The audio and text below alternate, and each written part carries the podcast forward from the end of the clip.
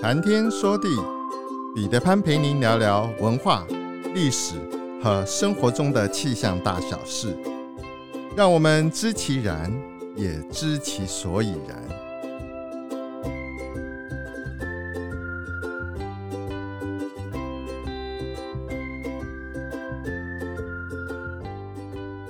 谈天说地，潘大刚空中与您相会。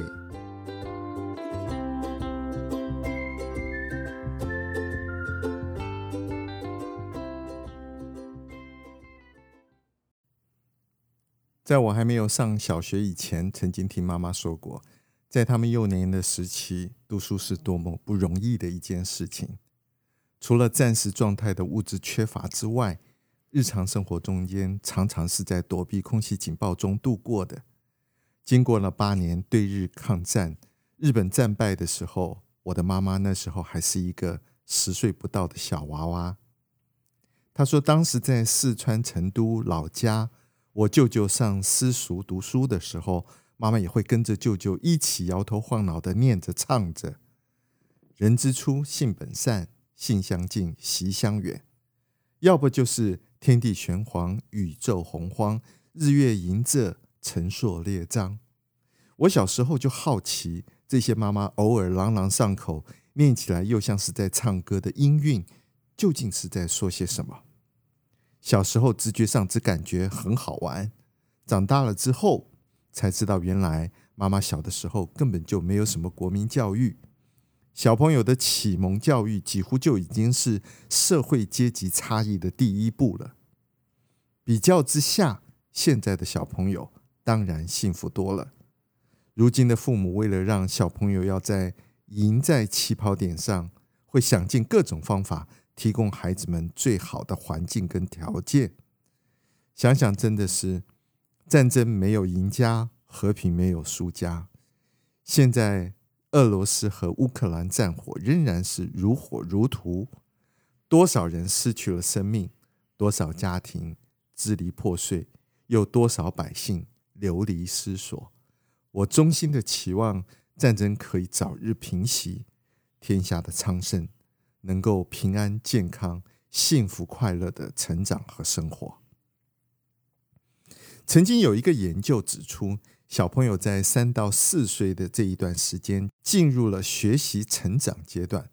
虽然这个时候人格和个性都还没有完全成型，但是对于外在刺激接受的能力特别强，对于新的事物有强烈的探索和学习的欲望。在这个时候，如果让他接触国学启蒙，是非常好的一个时机。我们在这一集，我就来追溯一下曾经是我妈妈朗朗上口的音韵，也来谈谈自古以来就是千古传颂国学启蒙教材的《千字文》。事实上，国学启蒙教材的种类还颇多的，当然不止只有《千字文》。坊间现在被大家所公认的经典，就有所谓的三百千千，三百千千，也就是《三字经》、《百家姓》、《千家诗》和《千字文》。《百家姓》光是从始姓氏赵钱孙李，你就不难理解，《百家姓》成书于北宋时期，《百家姓》收录了汉人的姓。每句四个字，读起来朗朗上口，便于学习和记忆。从中也可以看得出来一些大家族的姓，代表子孙繁衍、人才培育。《三字经》是宋朝王应麟先生的著作，每三字一句，内容琳琅满目，包罗万象，包括人生潜力的开发、内涵的培养以及典范的学习。至于《千家诗》。这是宋朝刘克庄所编辑的儿童读物，题材非常多样，平仄押韵，读起来韵味浓厚。后来的版本越来越多样。千字文呢，则是梁武帝时代由周兴赐所写的。所谓的三百千千中，你不难发现，其中最早成文流传的，就是千字文。原来的全名是。赐运王羲之书千字，南朝在西元五百零二年到五百四十九年这一段时间，周兴赐所做的。在梁史中这样记载：上以王羲之书签字，使兴赐运为文，奏之，称善，加赐金帛。唐代的《尚书故事》是如此记录的：他说，梁武帝萧衍一生戎马空冢，他很希望自己的后代能够在太平的时期多读一些书。由于当时还没有一本适合启蒙的读物。于是，他就命令一个叫做殷铁石的文学侍从，从晋代大书法家王羲之的手机中拓印下一千个各不相干的字，每个字一张纸，然后一字一字的去教学。但是这种方法太杂乱无章，又很难记忆。梁武帝苦思无果，有一天他想起来。若是把这一千个字编撰成为一篇文章，有它的逻辑性，岂不更好、更妙？于是他召来了自己最信赖的文学侍从员外散骑侍郎周兴次。他讲了自己的想法，然后说：“卿家才思敏捷，快为朕将这一千字编撰成一篇通俗易懂的启蒙读物。”周兴赐。接受了任务之后，回到家里，他苦思冥想了一整夜。忽然之间，文思泉涌，他乐不可支，边吟边唱边书，终于将这一千个字串联成为一篇内涵丰富的四言韵书。梁武帝读了之后，拍案叫绝，立刻命令属下把它拿去复刻。刊之于世，周兴赐因为出色编撰了千字文，深得梁武帝的赞赏，将他提拔为左传国史。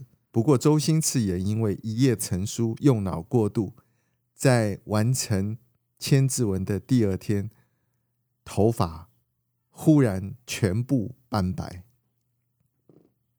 千字文全篇主题非常清晰，章句文理一脉相承。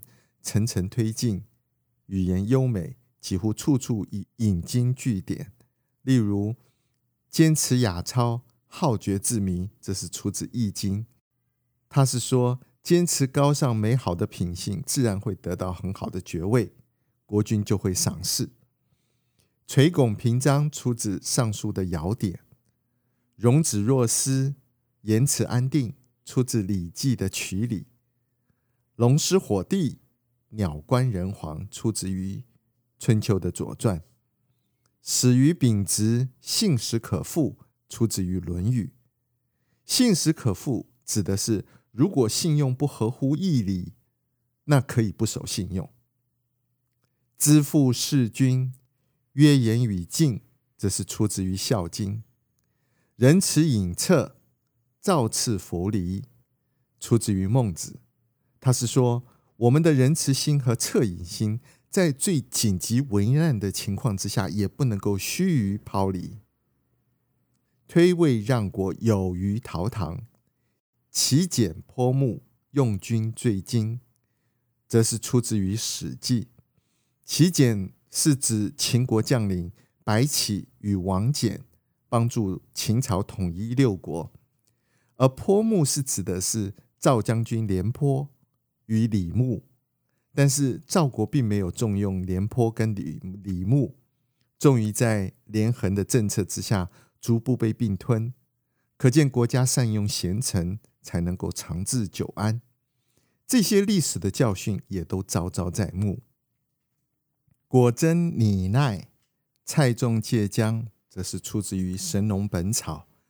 毛诗熟之，公平言笑，则是出自于《管子》。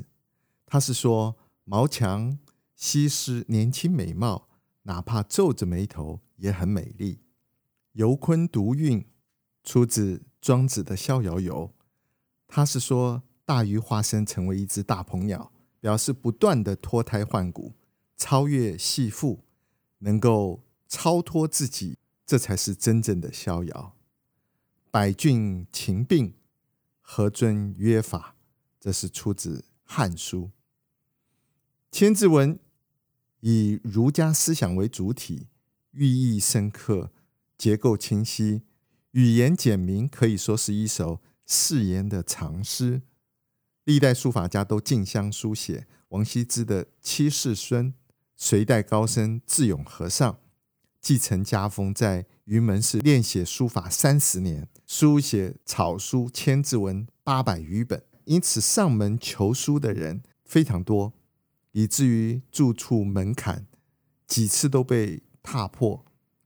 于于是乎，就把这个门槛包了铁皮，人称“铁门槛”。这个智勇和尚呢，一生用笔无数，废笔盈积成筐，堆叠成丘，就有人特别为他撰写了铭文，埋入土中。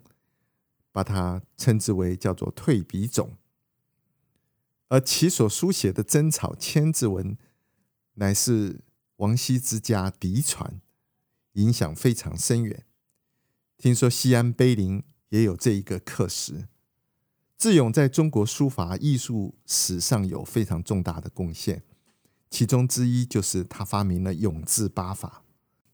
第二个就是他临集千字文。开后代书法家书写千字文的风气，为千字文的流传起了非常大的作用。用书法写千字文的，除了有智勇之外，另外还有怀素、欧阳询、文征明等等，也都有流传至今的千字文的帖本。你很难想象，在东南亚汉字文化圈中间，例如像韩国、日本、越南。这些国家也都受到相当程度的重视。千字文从第一句“天地玄黄”到最后“焉哉乎也”，总共两百五十个格句押韵四个字短句构成，合计共有一千个字。内容包括了天文、地理、政治、经济、社会、历史、伦理。整篇文章一个字都不重复，全文。分为四个部分，第一个部分是从宇宙的诞生、开天辟地开始讲起，讲到日月星辰、气象物候、地球上的自然资源，一直讲到人类出现之后，中国太古和上古时期的历史，最后以人类社会的出现和王道政治作为结尾。第二个部分是在讲述人的修养标准。和原则。第三个部分是在讲述王朝统治有关的问题，叙述上层社会的豪华生活和他们的文治武功，最后叙述了国家疆域的宽阔和风景的秀美。第四个部分主要描述的是恬淡的民间田园生活，讲述君子治家处身之道。本集上架之后，我会把。文本以及翻译贴在谈天说地脸书粉丝专页上和大家分享。由于千字文文中字字不重复，因此有人使用它来做分类的指导。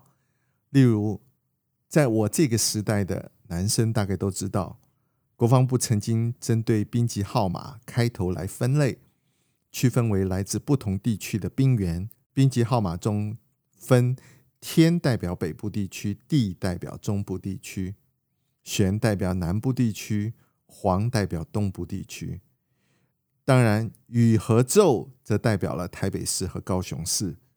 那只是因为那个时候台湾也只有二都是直辖市。这里就是把千字文中间的天地玄黄、宇宙洪荒作为分类的标的。最近。